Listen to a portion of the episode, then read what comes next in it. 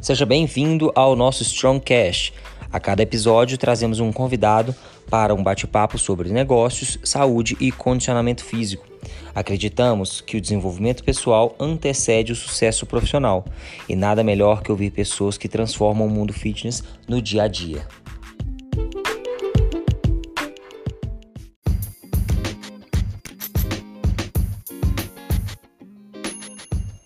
No episódio de hoje vamos conversar com Carol Robo, um dos principais nomes do CrossFit brasileiro, que alcançou diversas conquistas como atleta e hoje cada vez mais conquista seus objetivos como gestora e empreendedora. E no episódio de hoje estamos com Carol Robo, um dos principais nomes do CrossFit brasileiro, com diversas conquistas como atleta e cada vez mais conquistas como gestora e empreendedora. Seja bem-vinda ao Strongcast, Carol. Olá, tudo bom, Pedro? Beleza, tudo galera? Obrigado. Primeiro, agradecer pelo convite, né? E é me, uma sinto, honra. me sinto honrada de poder, poder contribuir um pouquinho do crescimento do nosso esporte no nosso país. Nossa, contribui demais, Carol. E a gente tem muita coisa para conversar. A sua história no CrossFit é bem longa. E a gente Estamos velho já, né? A gente tá desde o começo. o, que, o que você pegou lá no CrossFit, o pessoal de hoje em dia nem imagina como é que era, né? Mas antes da gente falar do CrossFit, a gente vai falar os primeiros. Você foi atleta profissional de handball, é, porque uhum. a gente vai falar de outros esportes que você praticou. Então, começa contando um pouquinho como é que foi sua história nos esportes que você praticou na infância, até cair no handball e entrar aí no profissional. Conta um pouquinho. Bom, eu sempre fui uma. Minha mãe, né, falava que eu sempre fui uma criança muito agitada. E eu, eu lembro assim, eu não lembro quando eu comecei a me envolver com esporte, mas lembro que desde criança, na, no, na escola, eu sempre gostei muito. Minha atividade ou minha, minha matéria preferida era educação física, então era a única coisa que eu fazia com muito prazer. E eu, eu comecei handball na escola, na verdade, eu comecei com atletismo. Aí uhum. comecei a jogar handball no, no colegial e tinha, eu poderia escolher só uma das duas modalidades para me federar. Aí, ao uhum. invés de escolher atletismo, eu escolhi handball. Fiquei, acho que uns, não sei, bons, bons anos também, não vou lembrar agora. É, jogando até chegar não no profissional, né? Mas quando eu era juvenil, júnior, eu já jogava no adulto. E o ano que eu parei, né? Era o ano, um ano antes das Olimpíadas. Meu, meu técnico na época era técnico das Olimpíadas. E aí ele fala: não, você não pode parar, tal. Enfim, parei, fui pro futebol, já fiz tudo quanto é esporte, é, musculação, uhum. aí depois que eu cheguei no CrossFit. CrossFit foi uma uhum. coisa assim que eu, eu já não, não, eu não planejava mais ser atleta, nem imaginava isso. Já estava em uhum. outra fase da minha vida e começou mais com um hobby e como, como era muito no começo, né, o CrossFit no Brasil, a gente que acabou criando, né, esse, essa, essa, essa coisa de competir crossfit, de ser um profissional de crossfit, né? Na época pra uhum. gente, para todo mundo era só diversão, era até porque era um esporte que a gente não conhecia direito, não entendia. E foi uhum. assim, sem querer, realmente sem querer. Uhum. E no handball, antes a gente falar e entrar mais no crossfit, era um esporte coletivo, um pouco diferente do crossfit. O crossfit tem as competições em equipe, Sim. que você também participou de várias, a gente vai falar. Mas o que, que você mais trouxe para sua vida de um esporte coletivo que você praticou ele assim, mais seriamente, que foi o handball? Olha, eu, eu acho que o esporte coletivo ele te ensina muito, né? Ele não te ensina muito sobre os outros, mas sobre você mesmo.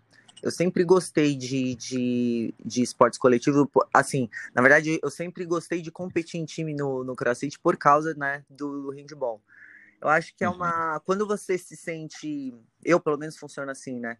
quando você tem alguma coisa é, para alcançar, alguma coisa, uma, é, um, sei lá, um objetivo, né? Depende muito uhum. só de você.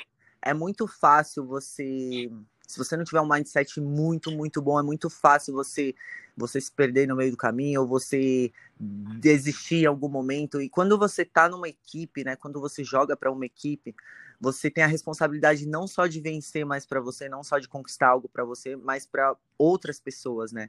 E eu sempre me hum. senti muito muito responsável quando eu fazia um compromisso com alguém de cumprir e levar até o final.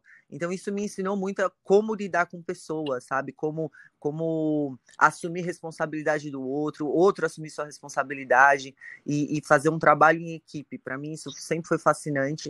Eu acho que até é, eu descobri né, isso, que eu gostava muito disso depois nos negócios, por causa dessa minha vivência sempre em esporte coletivo. Uhum, excelente. Eu acho sensacional essa vivência em esporte coletivo, justamente por isso que você falou. Você tem um, um senso de equipe, depois ele se transforma isso para a vida, né? Você e, é trabalha e, eu, empresa, e é, é, muita, equipe, né? é muita coisa para lidar, Pedro. Assim, é, é o momento de tomar decisão, é o momento de chamar a responsabilidade para si, é o momento de abrir mão do ego, é, ou às vezes é um momento de tomar a frente, fazer tudo, sabe? Tem muita, muita coisa que você consegue tirar de um de um esporte coletivo, porque na verdade são princípios e coisas que você aplica na vida, né? Não tem uma separação, você aprende muito no esporte. Não tem um formador melhor de caráter, eu acho que o esporte. Não tem um agente transformador da sociedade melhor do que o esporte, né? Que, que sempre tá. É, você vê assim, todos os projetos sociais, tantos atletas que saíram de lá, tantas vidas, né? Que foram mudadas. O cara podia ter nascido num, numa realidade horrorosa, cheia de exemplos ruins, e o esporte foi lá e salvou. Então tem muita coisa envolvida no esporte que te, que te dá lições assim sensacionais para a vida. É, excelente, isso mesmo. Você vê assim, o tanto de filme que tem de esporte, porque ele pega as pessoas, e você pode ser de classe baixa, classe alta, Sim. pode ser a etnia que for, você tá ali, você é igual ao outro, você bebe a mesma água, você joga, usa a mesma bola, você passa a bola, você marca o mesmo ponto. Exatamente. Então, ele, ele forma pessoas e caráter é, muito também por essa, por essa maneira de igualar assim, as pessoas, né? E agora vou entrar um pouco mais no CrossFit. Aí você conheceu o CrossFit? Como é que foi que você conheceu? Então, eu, eu quando eu parei de jogar handball, eu fui embora para o Japão, né? Fui morar no Japão, fiquei quase dois anos lá. Eu tinha 17 anos. E aí, depois, quando eu voltei, eu senti a falta, sabe? De alguma coisa. Porque a pessoa que ela é competitiva, sabe? Que ela, ela, tá, ela cresceu né, no meio do esporte, sempre vai ficar faltando alguma coisa nesse sentido, né? Daquela endorfina, daquele negócio da competição. E eu sentia muita falta disso, né? Então, eu tava em outra fase da minha vida, estudando, trabalhando e tal, e fazia musculação. Então eu fazia musculação, eu só funcionava, eu fazia com personal training, porque se fosse depender de eu ir sozinha fazer, eu não, eu não gostava, não era uma coisa que. Aliás, não é que eu não gostava, né? Tem muitas coisas na vida que a gente precisa fazer. Então, às vezes a disciplina, às vezes não, né? Quase sempre a disciplina ela tem que estar na frente da sua motivação, da sua vontade. Então, eu tinha que treinar, eu sabia, eu ia com personal porque não era uma coisa que eu gostava, gostava de fazer. E aí uma amiga minha falou, ó, oh, Carol, tô fazendo um negócio aqui que é muito legal, ela morava na Austrália. É, acho que é sua cara, você vai gostar, chama CrossFit. Aí eu fui digitar no Google o que, que era CrossFit. No Google. Abriu a página três quarteirões da minha casa, CrossFit Brasil. Então, tinham, acho que na época tinham quatro boxes no Brasil, alguma coisa assim, 2000, 2012. Era mais ou menos isso, é. lembra?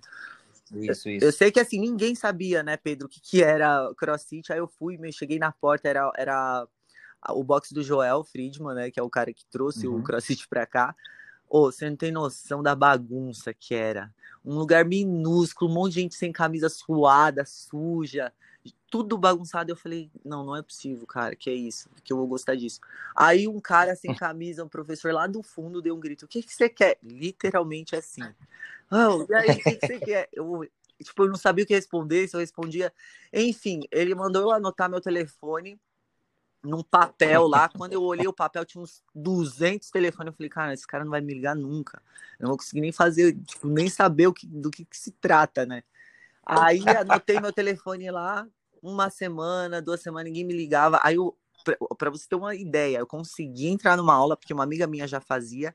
Ela chegou no Joel e falou assim: Joel, tem uma amiga minha, você precisa deixar ela fazer aula. Pra vocês entenderem, gente, essa, esse monte de lugar que a gente tem hoje para treinar, na época tinha uma fila de espera na CrossFit Brasil de três meses. Ou seja, tipo, tinha que. Algum aluno tinha que desistir da vida para você conseguir alguma vaga, porque não tinha espaço, não tinha professor, ninguém entendia né, o que, que era. É. E aí eu fiquei muito tempo. Aí a minha amiga falou com ele, beleza, entrei. Tipo, furei fila, né? Porque senão talvez até hoje eu já teria desistido. Mas o começo foi desse jeito. Aí quando eu comecei, uma, um mês, dois meses, eu já estava apaixonada, porque aí eu revivi tudo aquilo de competição, daquele negócio, porque era um esporte diferente, né? Até então era algo que eu nunca tinha visto. Para mim, se resumia em ou um esporte coletivo ou fazer musculação. Eu não achava que teria outra opção. E aí, quando eu vi que tinha uma modalidade que juntava as duas coisas, eu falei: é isso, é isso que eu quero, é isso que eu gosto. E tô até hoje, né? Nossa, legal demais. E, e, a gente até gravou um episódio, né, com o Joel, já tem algumas semanas, e o Joel fala desse início mesmo da, da CrossFit Brasil, como é que Nossa, era, assim, era foda. Simplesmente fazer tudo. Ele tinha, ele tinha que pegar final de semana e, e pegar esse, o seu telefone entre uma das outras pessoas e ir ligando um por um. E a gente não usava nem WhatsApp. dando aula. A gente não usava nem WhatsApp. Pensa, era a ligação mesmo, assim. É, aí ele, durante a semana ele tinha que pagar a conta, ele tinha que limpar o chão, ele tinha que fazer tudo. É, mas assim, esse início é muito legal. E aí, como é que foi as suas primeiras competições, né? Assim, o CrossFit hoje é muito tem um glamour muito grande quando a gente pensa em competições maiores, mas em 2012 a realidade era completamente diferente. O TCB, que é hoje, era, era diferente. Teve uma evolução do esporte muito grande. Como é que foram as suas primeiras competições? Como foi participar disso? Bom, para a galera ter ideia, né? O primeiro TCB foi dentro do box da CrossFit Brasil. Uhum. Essa daí que eu não conseguia me matricular, de tão pequena que era. Então, se imagina né, o nível. É, a gente nem tinha, Pedro, competições. Na época era ou você inventava uma coisa dentro do box, eu inventava ali, ou não tinha. E eu lembro que eu entrei uhum. três meses depois ia ter, já era o segundo ano do TCB. Três meses depois que eu, que eu tava treinando, não sabia nem fazer nada direito. Eu tinha acabado de aprender a fazer pé na barra. Aí a gente, eu fui numa, participar de uma competição em Jundiaí, que era da, do boxe da Vivian, que também é um dos primeiros boxes do Brasil. Chamava uhum. Girls Challenge, lembro até hoje. E nessa época tava todo mundo começando também. Então foi a minha primeira competição, a primeira competição da Vivi Aiello, primeira competição da Tata Rebani, é, primeira competição. Antonelli. Da, a Antonelli foi de minha coach nessa, ela não, ela não competiu. Mas era assim, toda essa galera que a gente vê hoje, que ainda tá aí competindo, era começaram tudo naquela época. E aí, não, você imagina o nível né, do campeonato que a gente fez. Eu sei que assim foi muito, muito divertido. Tava a Joyce, a Dani Nogueira, tinha muita gente conhecida. E foi muito divertido. E aí, três meses depois, eu tinha feito essa competição. Aí no ano seguinte já estava inscrita no TCB, já comecei a fazer tudo que aparecia a gente entrava, né? Porque não tinha. Então qualquer competição que aparecia a gente entrava, mas nem, nem tinham muitas assim. Uhum. É, e, e, ao longo aí dos anos, né, você, você foi top 5 do TCB várias vezes, foi pódio do Monstar, equipe, e, e aí os campeonatos também foram aumentando, tanto de quantidade, quanto também de nível, Sim. nível de organização, nível de premiação. Ah, outra realidade. É foi né? essa... A gente pagava é, para competir, pagava literalmente, assim. E como é que foi participar dessa evolução e cada vez mais tomar gosto e vendo que foi ficando mais sério. Óbvio que o seu nível de treino nos primeiros meses, no primeiro TCB, foi diferente do terceiro. Então, como é que foi essa evolução aí ao longo dos anos para você? Bom, assim, foi uma coisa tão não planejada que eu lembro que no primeiro ano que a gente participou de Open, que eu participei de Open, né? A gente fez, a gente nem entendia o que que era, tal, ia mais pela for fun, assim. E aí eu lembro que nos três primeiros anos que eu, que eu participei do Open, eu classifiquei individual para o regional. Só que assim, acho que antes né, antes de eu, de eu falar tudo o que aconteceu, eu acho que a gente tem que tocar no assunto assim de, de um, do, da pessoa ter um propósito, né? Eu sempre gostei uhum. do CrossFit, eu sempre é, competi porque eu queria, eu gostava daquilo, eu queria me divertir. Eu não tava, eu não tava almejando uma carreira profissional naquilo. Então eu nunca tive o propósito de ser uma atleta de CrossFit. Eu fazia aquilo for fun e eu tinha uma, uma vida paralela, né, que para mim era prioridade, para mim era mais importante. Então, quando eu vi, uhum. é, assim, a, o nível de comprometimento, de preparação, porque eu fui atleta já. Eu sei que não dá, ou você faz uma coisa 100%, ou você nem comece. E principalmente no esporte, né? E quando eu vi que, assim, era muita dedicação, a gente tinha que treinar seis horas por dia, então era aquela rotina, né? Acordar cinco da manhã, dar não sei quantas aulas, aí treina um período, come, descansa 10 minutos, treina outro período, vai dar aula até tarde, volta para casa acabado, no, no, outro dia repete. Então, assim, é, eu vi que competir em time seria um pouco menos. É, não pesado no sentido de treino, treinar, é, não de comprometimento, né? Que o comprometimento é igual, mas na, de treino. que a gente ia treinar um período só e tal. Então eu optei por competir sempre em times, porque para mim era é, ia de encontro com o meu propósito, né? Então uhum. eu comecei na Brasil, a gente foi em dois regionais. Primeiro regional foi no Equador, depois Chile.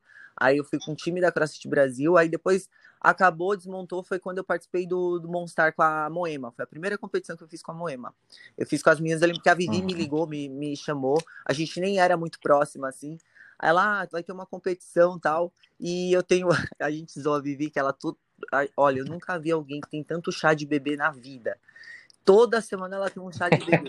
e, ela, e foi por causa disso que ela não podia ir no, no Monstar. Aí ela, é, Caro, eu tenho um chá de bebê para ir no final de semana tal, não sei o que, as meninas quer, se inscreveram no time e tá faltando uma pessoa, você não quer competir com a gente tal. Aí eu falei, não, beleza, eu vou, era a Karine e a Marina Roma. Aí eu fui, a gente fez uhum. essa primeira competição, participou e assim, a gente deu, se deu muito bem, teve uma energia muito boa, assim, com a CrossFit Moema. Aí foi quando eu falei com o Joel que eu queria competir em time e tal. Acabei mudando para Moema. Aí eu comecei a treinar na Moema. E foram cinco anos de dedicação. Aí virou um negócio muito sério que eu achava, né? Bom, eu, eu vou não vou competir individual, eu vou para um time, só que aí eu assumi um compromisso com um time. Mano, que olha, foi foda.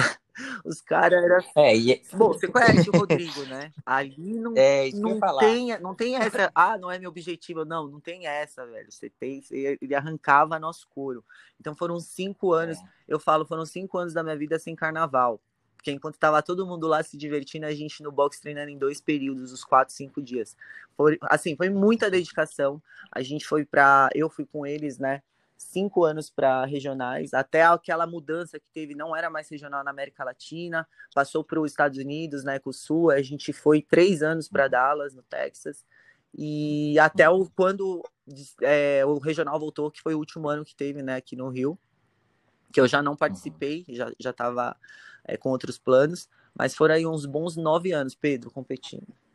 Uhum. É, e falando agora um pouquinho do Rodriguinho também, como foi se comprometer como equipe, porque tem um lado que a gente até falou lá atrás, né, de participar de uma equipe, de um esporte coletivo e tudo mais.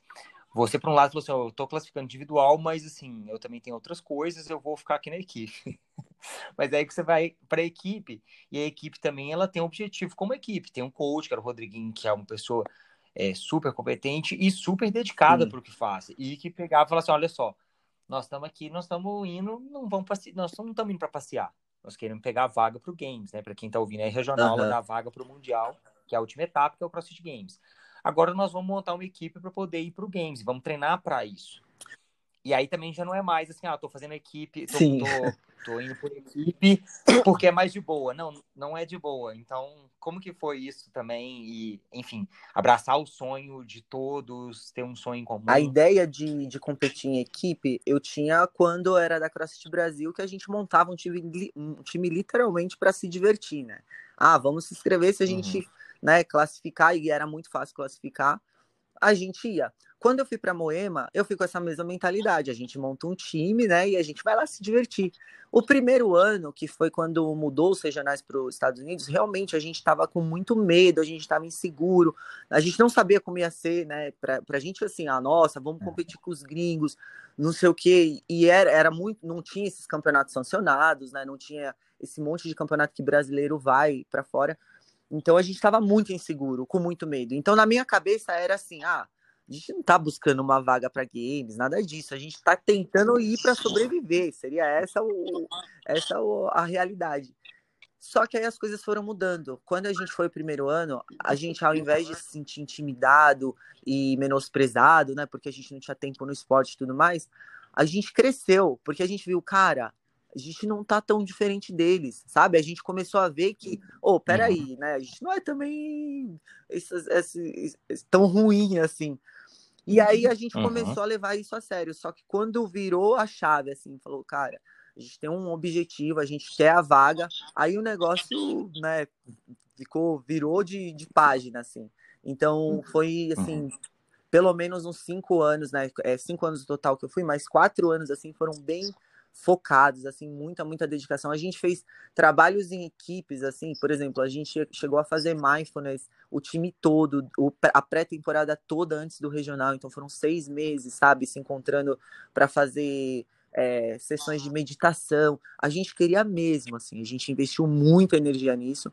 E o Rodrigo capitaneando isso, assim, quem conhece o Rodrigo, eu sou fã dele, né? Ele é sensacional, a energia que ele traz. Assim, se você chegar down, se você chegar desanimado, você não consegue ficar perto dele, porque ele te leva para cima. Ele era o espírito que, que, que juntava tudo ali, sabe? Que, que fazia a gente acreditar que a gente ia conseguir e tal. Então foi assim muito gostoso. Foi uma, foi uma, uma época da minha vida que eu acho que eu sempre vou ter saudade, porque a, a gente ganhou muito, muito mais. A gente não conquistou a vaga, né? Mas a gente ganhou muita coisa além disso. É, é legal, é legal depois que passa. Quando a gente está vivendo o um momento, às vezes a gente não consegue a gente não valoriza, uma né? análise. Né? É, a gente não consegue ter uma análise, tipo assim, olha só, o objetivo era classificar para o Games, não classificou para o Games, não, não atingiu o objetivo. Mas é quando passa, pô, vamos pôr aí, dois, três anos para frente, depois disso, você olha para trás e assim, nossa, eu, eu aprendi tanto naquela época, eu tive coisas tão valiosas para o que eu sou hoje, para aplicar nos negócios, para aplicar com Isso pessoas, que é o maravilhoso né? da vida. A gente tá muito focado às vezes no objetivo, sabe? Mas o obje... a, uhum. a conquista do seu objetivo não vai ser prazerosa quanto o processo. A gente tem que curtir esse processo, porque é no processo que a gente amadurece, que a gente aprende, que a gente se diverte, sabe? Então, tem muita gente é. focada, é. não, eu quero isso, eu quero isso, e esquece que, cara, você está vivendo. Então, se seu objetivo foi conquistado daqui 10 anos, vai passar 10 anos da sua vida sem viver, né? A gente tem que ter muito, muito equilíbrio, assim, muito. Eu costumo falar que nada no, nada no extremo é bom, né? Até o, a, a, a muito foco, muita, sabe? Tudo que é muito é prejudicial. A gente tem que aprender que a gente é ser humano, a gente vive e viver cada dia vivido mesmo, sabe? Não sempre esperando o amanhã, ou sempre esperando a segunda-feira, ou sempre esperando quando eu conseguir isso, ou quando eu conseguir aquilo. Não.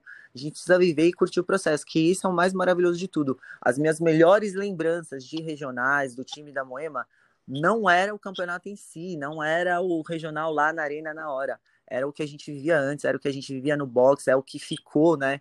De outras coisas muito uhum. maiores do que só uma competição.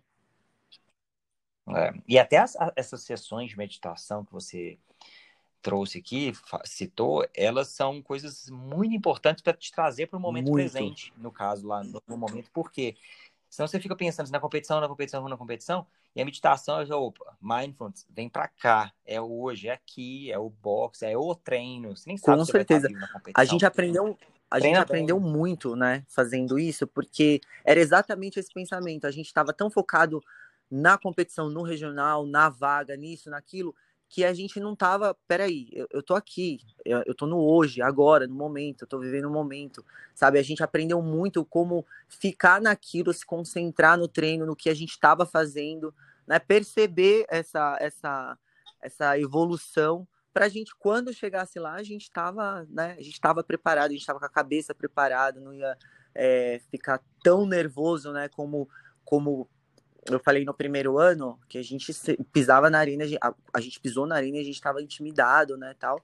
Nos outros anos foram piorando, porque a gente foi vendo que, calma aí, peraí, acho que é possível a gente pegar essa vaga. Então virou uma responsabilidade tão alta, né, que deixa, quando você você tem muita responsabilidade em algo, é difícil você se divertir naquilo, né? Porque para aquilo para você tem um peso muito grande emocional e psicológico.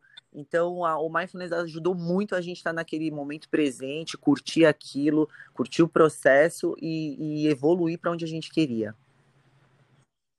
Nossa, excelente.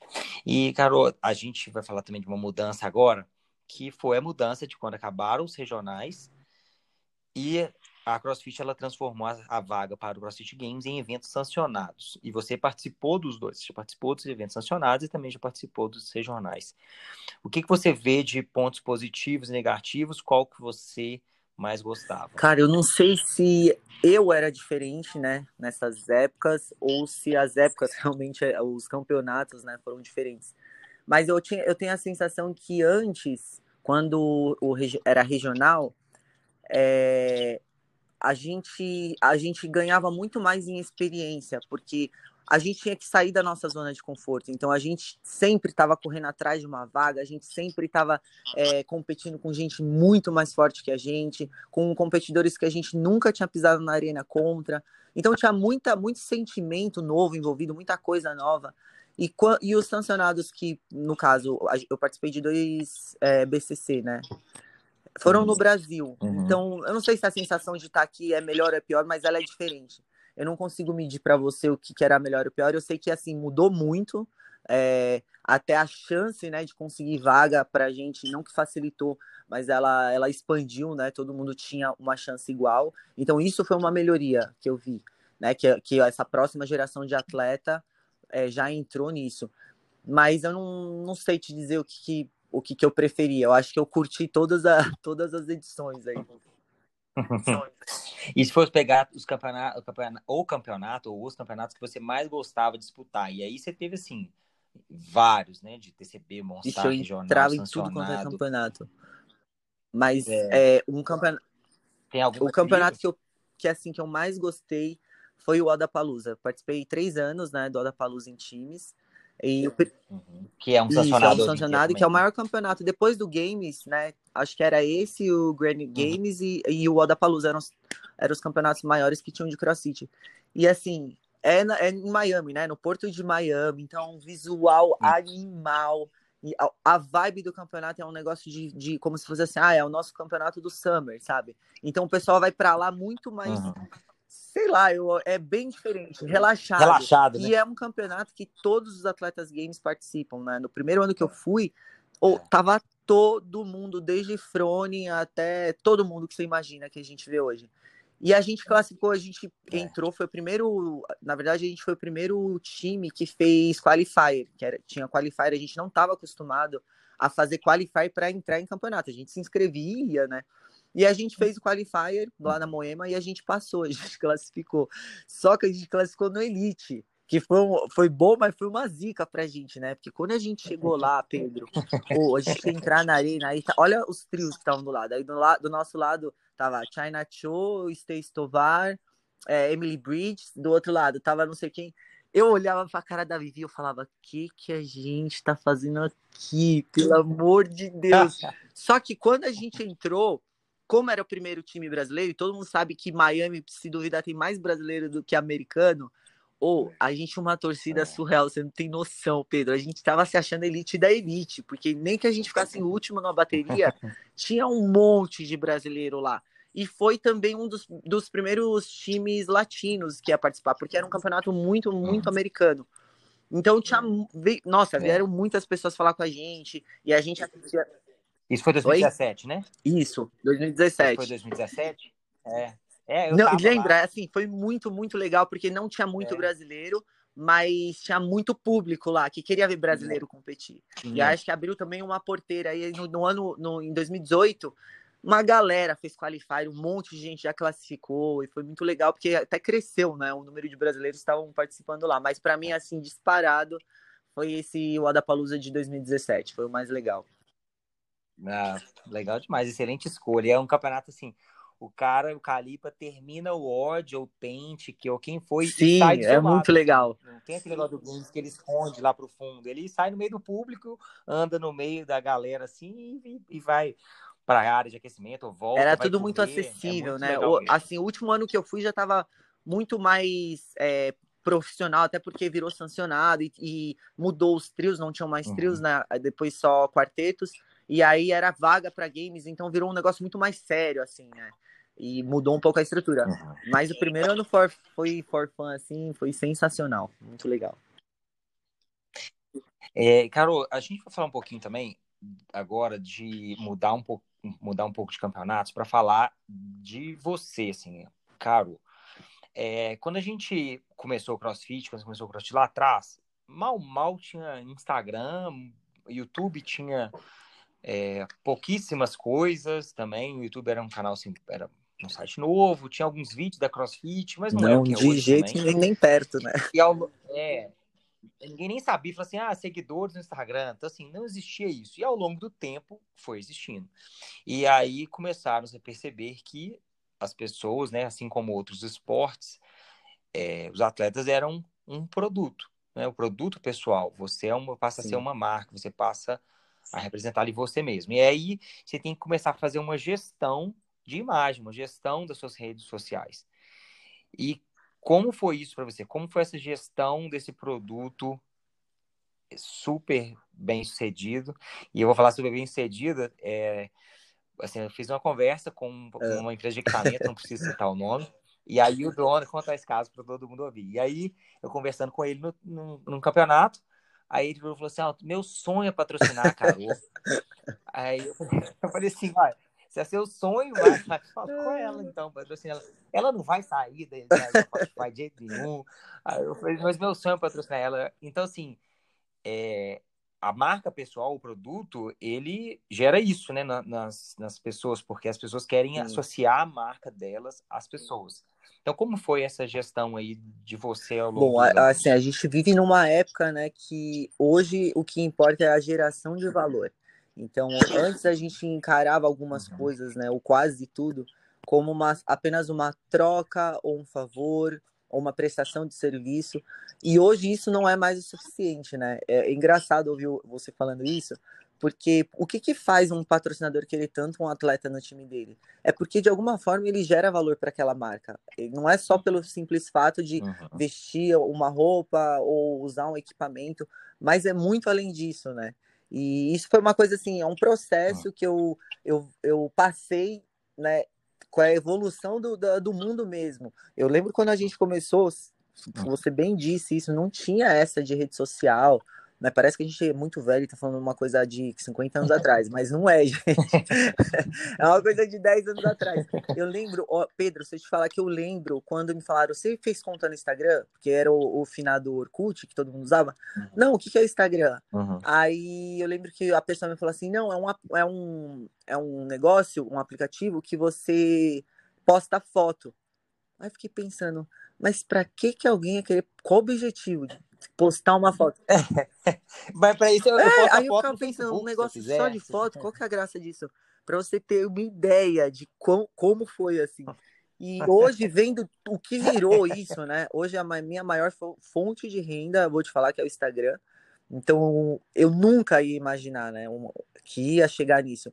E eu vejo que hoje a gente precisa de uma mudança de mentalidade, começar a enxergar algumas coisas que para a gente talvez era algo novo, que não é mais novo, já é realidade, e são coisas que se a gente não se atentar e se a gente não olhar para elas com muita atenção e com prioridade, a gente futuramente vai ficar fora do jogo. Eu vou bater muito, muito nessa tecla. Hum. Eu gravei, eu não falava sobre isso, né? Eu gravei um podcast com o Axel uhum. e, cara, deu tanta repercussão uhum. isso, porque eu tô falando de uma área que eu nunca falei, né? Eu tô falando da parte de de empresária, de empreendedora, de, de, de marketing.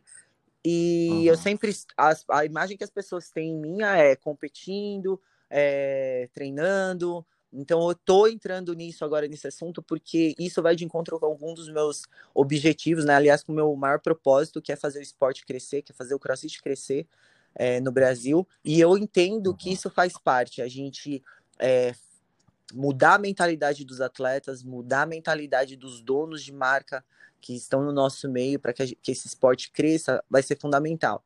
Então eu comecei a falar um pouco sobre esse assunto, né, sobre branding pessoal. Eu não sou especialista em nada disso, tá, gente? Só para ficar claro, eu tenho muito das minhas experiências até contando um pouquinho da história, eu, eu parei de competir de regionais porque foi bem na época que eu, que eu recebi uma proposta da Integral Médica, né? Pra, pra... No começo eu não entendi o que, que era, uhum. eu achei que era uma, uma proposta de patrocínio, mas depois eu entendi que não, era uma, uma proposta de gerente de produtos, eles queriam lançar uma linha especializada para CrossFit, era um mercado que estava crescendo, e aí eu tive que fazer essa uhum. escolha. Uhum eu parei de, de treinar para competir, né? Porque o problema não é competir, né, gente? É, é o tempo que você dedica para isso. Então, eu não é. tinha mais seis, sete horas do dia para me dedicar para treino, né? E eu aceitei essa, esse, esse desafio de, de lançar uma marca de suplementos para CrossFit. E foi aí que toda essa virada começou.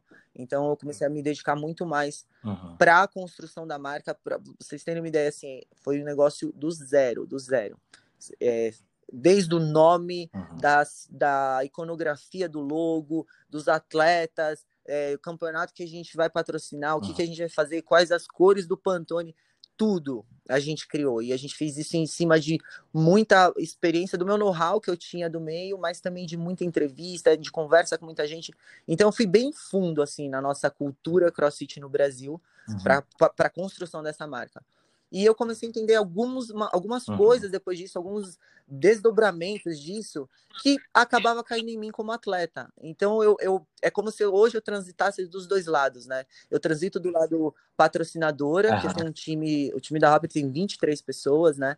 E eu, e eu ainda sou atleta, né? Eu sou uma atleta mais lifestyle, que eu não participo de grandes competições é, ou competições muito sérias, né? Porque eu não tenho esse tempo mais para treinar, mas eu nunca vou deixar de competir, eu nunca vou deixar de ser atleta. E aí eu vi um impasse que se criava entre atleta e patrocinador, entre patrocinador e atleta, e eu comecei a ver que aí tem um gap, aí tem um, uma boa coisa para eu falar, porque é uma coisa que eu vivo há muitos anos, né? Que uhum. graças a Deus deu muito certo, eu errei muita coisa, aprendi muita coisa e hoje eu posso passar um pouco da minha experiência para que eles não precisem errar, sabe? Para que eles possam fazer melhores escolhas, para que uhum. eles possam é, agir de forma mais eficiente, porque quando eu falo agir de forma eficiente, Pedro, só para entender, para as pessoas entenderem, é, um atleta, qual que é o objetivo de vida dele? É viver é, só treinando, que é o trabalho dele, né, para que ele possa competir, para que ele possa conquistar os títulos. E para isso ele precisa ter alguém financiando, certo? Uhum porque o trabalho dele é esse. Aí que Sim. entra o papel dos patrocinadores. Só que essa relação né, de atleta e patrocinador ela é muito conturbada, porque a gente não entende, a gente como atleta, a gente não entende qual que é o real pro, propósito daquilo, como que aquilo funciona, como aquele jogo funciona. E a gente uhum. se comporta, às vezes, de Isso. formas que dificultam esse relacionamento. Então, a, a, minha missão, assim, com a experiência que eu tive, criando uma marca, continuando sendo atleta, eu ainda tenho muitos outros patrocinadores, né, de fora, e tudo que eu aprendi ao longo da minha vida lidando, né, com, com eles, eu quero passar para as pessoas, eu quero passar para o atleta que está começando, uhum. para ele conseguir o objetivo dele, que é treinar uhum. e competir, e ter alguém patrocinando isso para ele. Uhum. E, e, Carol, até pegando essa, essa fala sua de, de ajudar as pessoas, de dar uma dica, a gente vê muito é, uma, um não profissionalismo é, da, de parte de alguns atletas e de parte também de algumas empresas nessa relação. E com certeza, ou assim, grande chance de você ter passado por isso ao longo dessa transição, de tipo, empresa aparecer e falar com a pessoa, ah, toma esse produto, usa lá. Uhum. Ah, obrigado. Aí outra empresa, ah, e aí com o tempo, às vezes você foi, você foi profissionalizando, e a gente vê que ao longo do tempo alguns atletas também vão se profissionalizando e vão se alcançando níveis maiores também ao ponto de profissionalizar. O que é, profissionalizar? Ter um contrato, ter estabelecido as regras, o que, que quais são as expectativas de entrega e de receber. O que, que você recomenda para os atletas que estão começando e vamos falar atletas estão começando, não é o cara que é o scale. Atletas nível TCB, regional e etc. Atletas que estão começando, mas ainda não alcançaram um nível de receber, uhum. viver daquilo. Quão profissional você sugere que seja para a pessoa cuidar dessa marca dela, não aceitar fazer divulgação sem um contrato? O que, que você Bom, tem duas, aí para as pessoas? Tem duas coisas muito assim, muito essenciais, que é comunicação e relacionamento. Então, quando a gente fala da gente nos dar valor, né? Eu vejo muito atleta falando isso, ah, é, a gente tem que se valorizar, a gente não pode aceitar qualquer coisa, tal. Ou às vezes não é nem é, eu costumo dizer assim, a gente sempre tem que chamar responsabilidade para a gente. Não é o patrocinador que é um patrocinador ruim. Eu fechei um contrato ruim. Né? Tem, é muito legal você ter tocado nesse assunto do contrato, porque essa é a única garantia que a gente tem da gente entregar um trabalho ou receber algo também. Porque você, o, o combinado não sai caro, sabe, Pedro? Eu vejo muita gente reclamando, ah, é, a marca abusa, uhum. ou então eu não sou valorizado, alguma coisa assim. E veja, eu não tô nem defendendo, falando quem tá certo tá errado, porque eu transito dos dois lados e tem muito erro dos dois lados, né? Mas tem muito acerto também. É, é desses acertos que a, gente, que a gente tem que falar e tem que focar.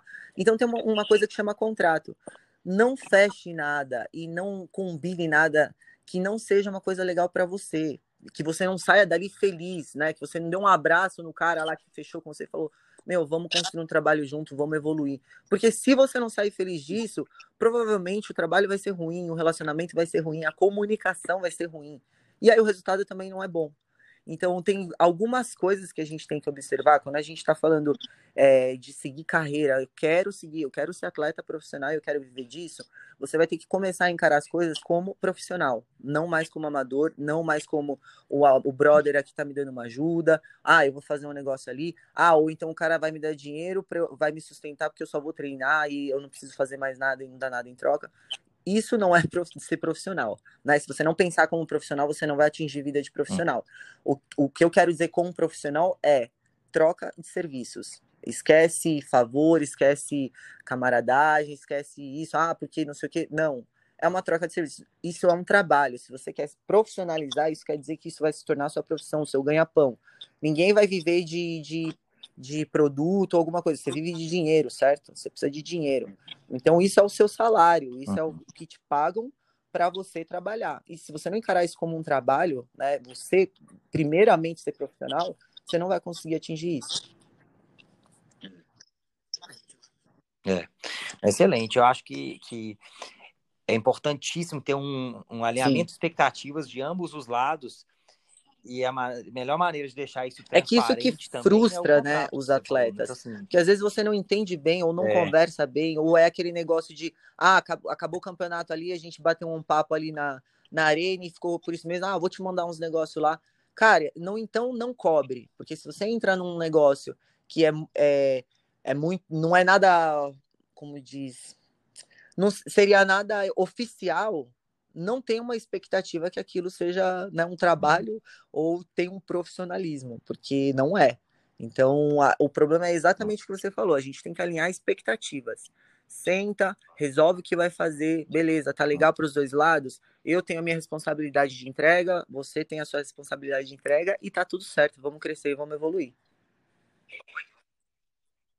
Boa. E você recomenda o contrato desde o primeiro contato com a empresa? Olha, assim, tem muita coisa a se observar. Tem muito atleta que eu vejo que está começando agora que uhum. eles acham que já estão lá. E na verdade não, né? Tem um degrau para subir de cada vez aí. Eu, quando eu comecei, foi muito. Eu não, ninguém pagava para nada, né? E fazia muita coisa de graça, fazia bastante coisa de graça, coisa combinada. As, tem empresa que eu tô, você falou da Fortify, eu tô na Fortify até hoje, eu comecei nessa época, que a Fortify começou numa, numa mesa, tomando cerveja Thiago Rec, um amigo dele, vamos trazer uma barra pro Brasil, vamos. Ah, vendeu, vamos trazer mais duas, não sei o quê. E assim começou uma empresa de equipamento de um cara que gostava de crossfit. Então tem muita coisa que era feita assim. Só que você vai construindo né, uma maturidade nisso, você vai entendendo como são as coisas, é, você precisa saber o, o, seu valor, né? Eu digo o valor de mercado mesmo. Quando que eu preciso cobrar, quando que eu não preciso cobrar, a marca vai me acrescentar de alguma outra forma, beleza. Eu estou ganhando também, não é dinheiro, mas eu estou ganhando também. Então tem muita coisa, sabe, Pedro, para analisar, para a gente saber, para a gente colocar uma, uma métrica engessada. Ah, a gente tem que ter um contrato, a gente tem que ter isso, tem que ter aquilo. Não, a gente precisa de algumas coisas para a nossa própria segurança, mas você precisa ter uma, uma leitura muito boa né, do, do, seu, do seu momento e das propostas que você tem para você saber fazer a escolha certa. Uhum, excelente. E vamos falar um pouquinho dessa gestão da linha da Hopper, que a Integral Médica te chamou para fazer e você começou do zero.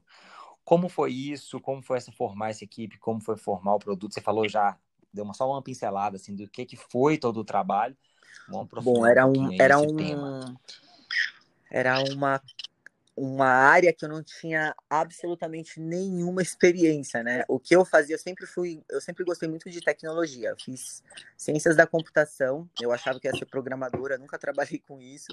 Aí foi quando eu, eu fui morar nos Estados Unidos também, aí fiz teologia, fiz liderança é, pastoral em seminário no Texas. Então, assim, a minha vida foi, era muito, muito a parte, né, de, de, de, do mundo corporativo. Então, quando eu entrei na empresa, eu não sabia, eu não, não sabia o que me aguardava, né? Eu não sabia exatamente o que, que eu tinha que fazer lá. eu sei uhum. que eu tinha recebido uma proposta para criar uma marca para CrossFit. E isso era o mais importante, que era o, o know-how, que era o conhecimento que eu tinha, né, da vivência que eles precisavam. A estrutura toda como empresa, como marketing, é, tudo isso eles me emprestavam. Então, foi muito legal, assim, o começo de tudo isso, porque eu, eu aprendi muito, né? Porque eu tive, como eu te falei, a gente teve que buscar muita informação, a gente teve que, que se aprofundar mesmo, e foi muito bom conhecer mais, né, da modalidade que eu fazia, que eu praticava. E eu lembro que no level 1, quando a gente faz o level 1, tem uma parte lá que eles estão falando de, do, do games e eles falam de, uma, de um negócio que chama Hopper. Então tem muita gente do CrossFit que não sabe isso. É, quando eles, quando eu sentei na mesa com o meu chefe, ele falou assim, não, a gente vai criar uma marca, não sei o quê. Eu pensei na hora, eu falei, vai chamar Hopper. Tipo, eu já sabia o nome, porque aquilo era um negócio que me tocou tanto. Era para explicar o que é um hopper, é o The Hopper Model. Seria, sabe a betoneira ou aquele, aquela bolinha, máquina de girar bolinha de bingo? Seria mais ou menos isso a ideia. É tipo um negócio, é, tipo negócio isso, de, isso. De, de, girar cimento, que você fica rodando, um, bar, um barril que fica Exatamente, isso mesmo. Então, em 2009, né, o primeiro, o Games da final, se eu não me engano, o David Castro, 2007, ele, ele girou essa, esse hopper e foi sorteado a prova. Quando eu vi aquilo, eu falava, cara, é isso. Isso pra gente uhum. representa uma marca que ali dentro tá tudo. Uhum. O CrossFit pra gente sempre foi foi difícil de definir qual modalidade que era, porque a gente, a, a gente faz uma junção né, de modalidades. Então tinha, tinha muita coisa para mim ali envolvida. Uhum. Então eu falava, cara, aqui, daquilo ali, dali de dentro, sai capacidades físicas, né? Sai, sai aptidões físicas. E a prova que sair de lá, a gente é obrigado a fazer. A gente, a, a gente consegue fazer, né? Porque a gente está preparado para isso. Então, quando eu pensei nesse nome, era isso. Eu tinha ideia, eu tinha o sonho, né? Uma ideia de uma marca que ela conseguisse alcançar todas as vertentes do, da nossa comunidade. Então tem uma história muito legal, né, da construção da marca, uhum. do logo, tem muitos elementos ali de definição de treinamento físico, as três partes do nosso logo, é, uma delas representa as 10 capacidades físicas, a outra as três vias metabólicas, o Hopper Model, então assim, tem uma história muito legal construída por trás da Hopper, que teve todo, sabe, todo um, um empenho assim para a gente ser raiz mesmo. Porque eu via, Pedro, na época, muita marca querendo entrar só para se aproveitar da onda do CrossFit, sabe? Ah, agora tá dando dinheiro ou não sei o que, eu vou montar, vou entrar. Hum. E assim, não tinha propósito, não tinha projeto nenhum, porque eram pessoas que não viviam o que a gente vivia, né? Eles não estavam ali no nosso dia a dia, eles não, eles não tinham esse amor que a gente tem pelo esporte. Então uhum. eram coisas pontuais. O cara entrava, ah, vou é. patrocinar um ano aí. Ah, vi que não dá dinheiro, vou sair fora. E largava o atleta na mão, o campeonato na mão. Hum. Então eu entendi, a cara, precisa ter algo mais que isso, né? Não pode ser uma coisa tão, tão superficial. Então, quando eu tive a ideia da, da, do nome e toda a criação da marca, toda a filosofia ó, ao redor dela, foi para isso, para a gente ser alguém da raiz, né? Que, que saiu de lá de dentro e que vai investir na nossa modalidade e no nosso esporte para que ele cresça.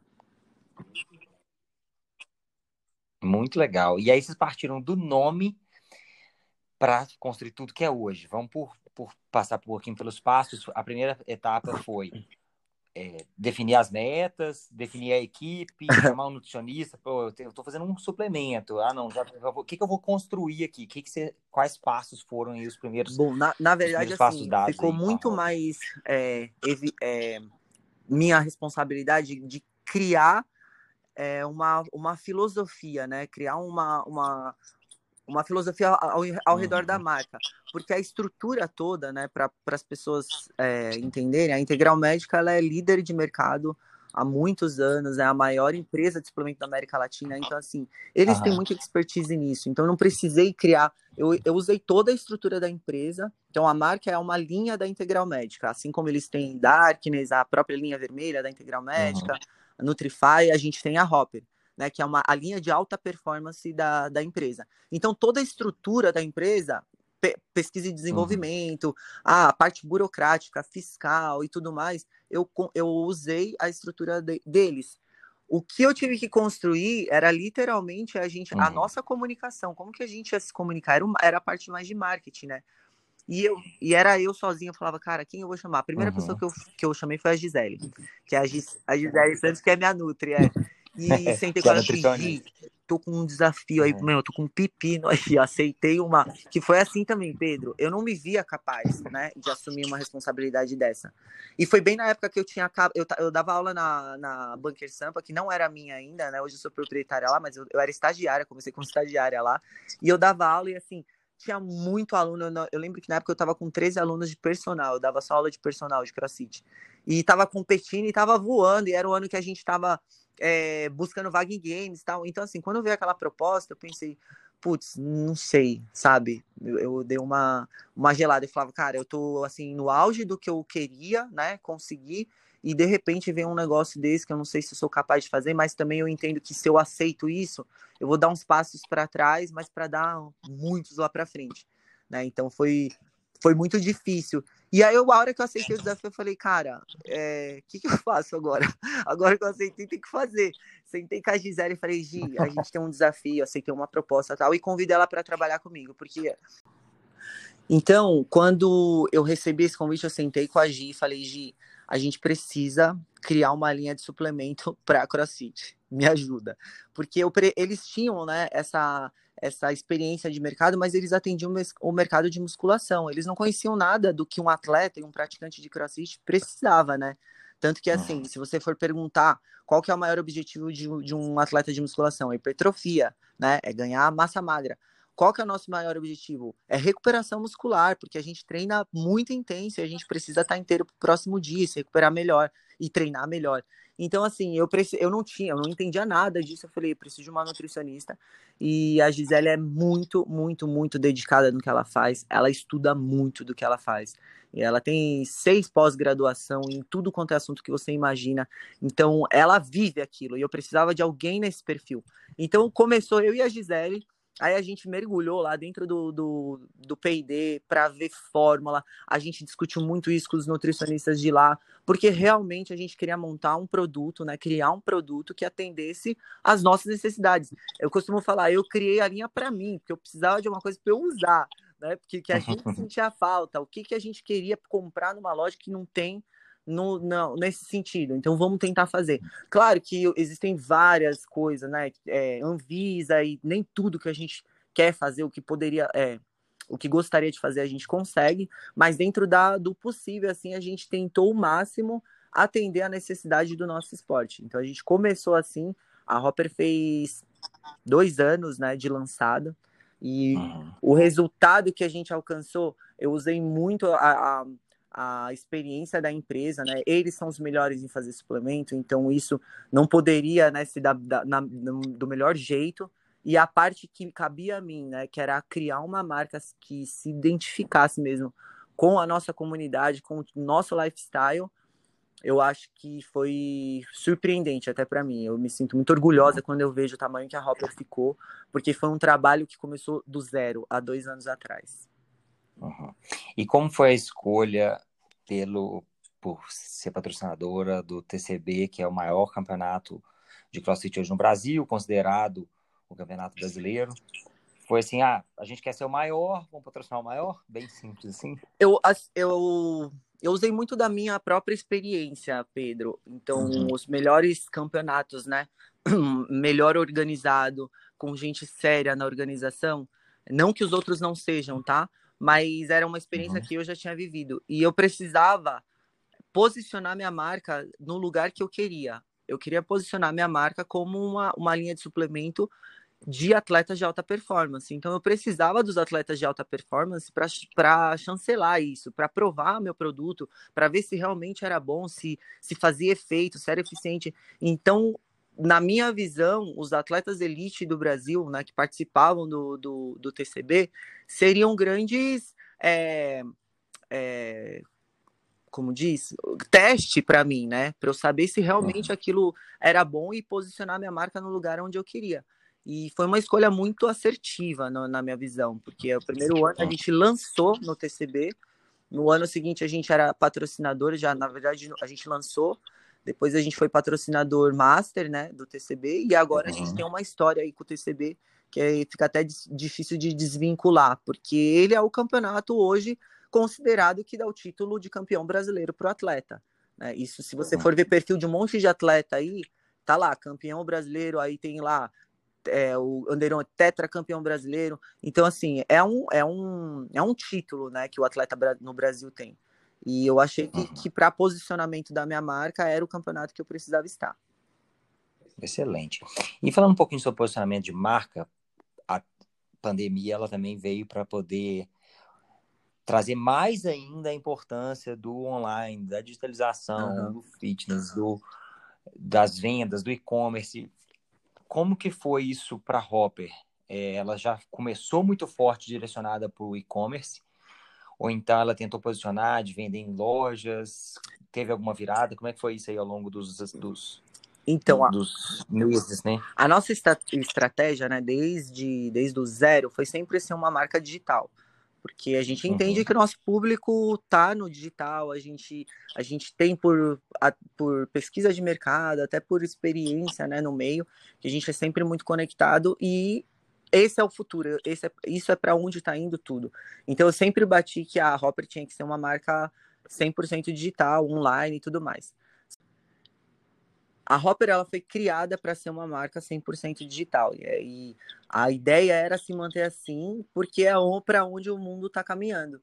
E com a pandemia, com tudo que aconteceu, box fechado, a gente estava sem evento, é, loja fechada, foi ruim para todo mundo, não só para mim, que era uma marca digital, focada no digital, mas como para qualquer outra empresa, né? E uhum. quando a gente voltou, a gente percebeu que assim tinha é, a gente não ia conseguir não, não se sustentar, mas a gente não ia conseguir crescer né, na velocidade que a gente queria se a gente focasse muito no nicho do nicho, porque a gente já está no nicho do nicho, né? A gente está no CrossFit, uhum. que é dentro de uma modalidade que não é nem o esporte, é uma marca, né? Com um público X. Para vocês terem, terem uma ideia, quando a gente lançou a Hopper, a, o estudo de mercado tinha é, base de 300 mil praticantes né, de, de crossfit no Brasil. Uhum. É muito pouco isso. E a gente uhum. depender uma marca 100% online de um nicho tão pequeno, também a gente ia demorar para crescer, né? A gente ia demorar muito tempo para chegar no objetivo que a gente queria. E então hoje a gente não é uma marca digital, a gente está no físico. Depois da pandemia, a gente não vendia em body shop, a gente vendia só ou em box é, ou online a gente abriu isso, então hoje você encontra Hopper quase no Brasil todo aí, nas body shops, todo lugar, né, que, onde já fazia parte da nossa, da nossa área de cobertura da, da empresa, a gente está com Hopper também. Uhum. Isso, assim, é uma expansão gigantesca, né, foi... A pandemia, ela foi muito positiva para a gente, por incrível que pareça, a gente conseguiu é, flexibilizar a nossa política comercial aí, e a gente está em todos, quase todos os lugares hoje. Só que também é um trabalho muito grande que a gente está tendo que fazer agora quanto à marca, né? Não, não só as pessoas precisam conhecer nosso produto, as pessoas precisam saber né, que a Hopper é uma linha de alta performance. A gente fala CrossFit porque é o, é o meu esporte, mas ela atende qualquer esporte de alta performance, né? Se você reparar, Sim a gente não tem a palavra CrossFit, a gente não menciona, porque a CrossFit é uma marca, né? Tem direitos é, uhum. autorais. E a gente é uma marca também. Então a gente não pode se associar a alguma outra marca, né? Depender do nosso produto de uma outra marca. A gente fez toda, toda a nossa comunicação desde do, de sempre focada em alta performance, né? Que pra gente é o CrossFit, mas que para outra, o esporte é o outro esporte. Então é um, é um guarda-chuva muito grande de, de, é. de atletas, de esportes, de, de capacidades físicas, né? Eu vou bater muito em cima disso, porque esse, esse é o, o Hopper Model que eu tenho para mim, são as capacidades físicas. Então, se você é atleta de, de corrida, cara, você vai na sua alta performance, no, na sua máxima da sua capacidade física. A gente é um uhum. suplemento para esse atleta, né? Que para nossa realidade é o CrossFit. Então a pandemia ela foi é. muito muito positiva nesse sentido, porque a gente conseguiu abrir, né, para outra, outras outros, outras modalidades que ainda não conheciam a gente e agora passaram a conhecer né, como uma opção de, de suplemento para alta performance. Top, muito legal. E o que, que você tem aí como planos futuros? Vamos pegar aí alguns anos para frente, nessa mudança digital mundo do jeito que está, é difícil a gente pensar assim em 10 anos, né? Mas o que, que você tem aí para Carol para 5, 10 anos, para os seus planos? Bom, eu, eu dediquei, desses últimos três anos, eu me dediquei muito, muito para fazer a Hopper crescer, né? para a gente se estabelecer e tudo uhum. mais. E eu acabei deixando um pouco de lado as minhas coisas pessoais, né? Mais minha carreira uhum. é, Carol mesmo. E eu, tô, eu retomei, uhum. né? Eu comecei a retomar isso, porque eu vejo a importância disso, de eu ter uma marca pessoal forte, de eu ter um nome forte, porque só assim eu consigo é, promover mudanças no meu meio, né? Eu, eu, só assim eu consigo ser uma, sendo uma referência, só assim eu consigo atingir alguns objetivos que vai fazer o nosso esporte crescer, ter voz no nosso meio, ter relevância. E isso eu só vou conseguir se eu tiver uma marca pessoal muito forte. Então, eu, eu vejo, eu não estou falando nem daqui 10 anos, tá? É, eu acho que com essa evolução que a gente tem digital, o mundo daqui dois anos já vai ser muito diferente. Então, eu estou focada muito nisso, de, da, de eu tocar a minha carreira pessoal e a, as, a Hopper e as outras coisas que eu tenho, as outras empresas, outras, outros investimentos aí, crescendo é, junto, sabe? Investindo energia nisso, porque assim eu vejo que eu fico mais perto da onde eu quero chegar, que é, cara, fazer isso explodir, fazer a gente ter box um a cada esquina, fazer esse esporte crescer, alcançar mais gente. Acho que esse é o meu, meu maior plano aí para o futuro. É excelente. E você falou muito agora sobre crescimento pessoal, o quanto isso influencia também no profissional. Uhum. E no final do, dos episódios do podcast, eu sempre peço uma indicação de um livro ou de um documentário que pode ajudar os ouvintes a alcançar ou ajudar na, nessa busca de desenvolvimento pessoal. O que, que você indica de livro ou de documentário que pode inspirar as pessoas, que foi um melhor livro da sua vida, que foi um livro que te marcou? E se, te, se quiser ou precisar ser mais de um, pode ser, tá? Não tem problema. Eu leio, eu, eu ouço muito audiobook, né? Porque fica mais fácil, podcast uhum. também. Mas tem, tem dois livros que logo, logo no comecinho, quando eu entrei na empresa, um foi o meu chefe que me deu, que é A Lógica do Consumo, de Martin Lindstrom.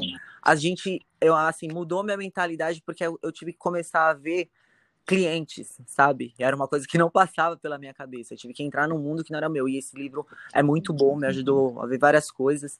Tem um livro, O Nocaute, do Gary Vee, que é o guru do marketing, né? Eu acho que todo mundo que, uhum. que pensa, que toca sua, sua, sua marca pessoal independente, ser uma empresa ou qualquer outra coisa, é um ótimo livro, precisa ler. E tem muita coisa que, assim, que eu vi de audiobook, eu separei alguns nomes aqui, ó. Tem um que é Pense, Faça, Mude, que é muito bom também. Filosofia uhum. para Corajosos do Pondé, do, do filósofo. Tem tem um que chama Liderança Sem Ego, que é bom, e tem um Marketing e Comunicação na Era Digital. São todos livros que falam. É, é muito envolvido com o meu trabalho, né? Mas que eu tiro muita coisa uhum. para essa para usar para minha vida pessoal mesmo. São livros muito bons. Excelente, muito boas indicações. O pessoal agora já, já, tá, já dá para se ocupar bastante é. com, com ele. É muito bom. E, Carol, para a gente encerrar, onde é que as pessoas que estão te ouvindo acham o seu trabalho, te seguem, te acompanham, assim, o seu Instagram já é muito grande, né, bem conhecido, mas também tem YouTube, tem Facebook, TikTok, se tiver também, enfim, fala tudo que o pessoal pode te encontrar. Bom, eu tenho tudo quanto é rede social, mas as que eu tô mais, né, é, é o Instagram, arroba carorobo, arroba é H-O-B-O, tem um canal no YouTube também, uhum. se você entrar, entrar no Instagram, tem o link lá na bio, que eu tenho um canal junto com o Yuri, é, Carol Robo Yuri Carvalho. Uhum. E aí tem as mídias da Hopper também, que é o arroba Hopper Nutrition, que é a nossa marca, e o canal do YouTube também, que lá é onde você vai encontrar a maioria dos conteúdos que a gente faz para a nossa comunidade, que é o da a Hopper TV. Acho que são esses assim, se você ir lá, se inscrever, seguir, já tá bom demais. Excelente. Carol, muito obrigado pelo seu tempo. Uma pessoa assim tão ocupada com tantos projetos, sei que o tempo é muito valioso, então eu desejo assim muito sucesso em todos esses projetos, muito que você alcance todos esses objetivos pessoais, profissionais. Sucesso e obrigado mais uma vez por participar, por trazer ensinamentos e sua história para os nossos ouvintes. Imagina, Pedro, eu que agradeço, agradeço o convite e eu acho que a gente está cumprindo bem o nosso papel, né? Você com o podcast, eu com o trabalho que eu estou fazendo, que a gente gosta, a gente ama, né? Isso que a gente vive, a gente é apaixonado por isso. E se a gente puder ajudar as pessoas ou passar um pouquinho da nossa experiência, acho que a gente não faz mais que a nossa obrigação. Então, eu que agradeço, muito obrigado pelo convite e um beijão para todo mundo que acompanhou nossa conversa aí. Obrigado, Carol. Até mais. Valeu. Beijão. Tchau.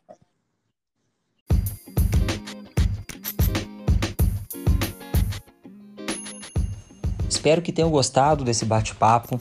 Para acompanhar o trabalho da Carol Robo, basta segui-la no Instagram, Carol Robo, ou também nos perfis da Hopper Nutrition ou seu canal no YouTube. Curtam e compartilhem esse episódio com seus amigos. Até a próxima!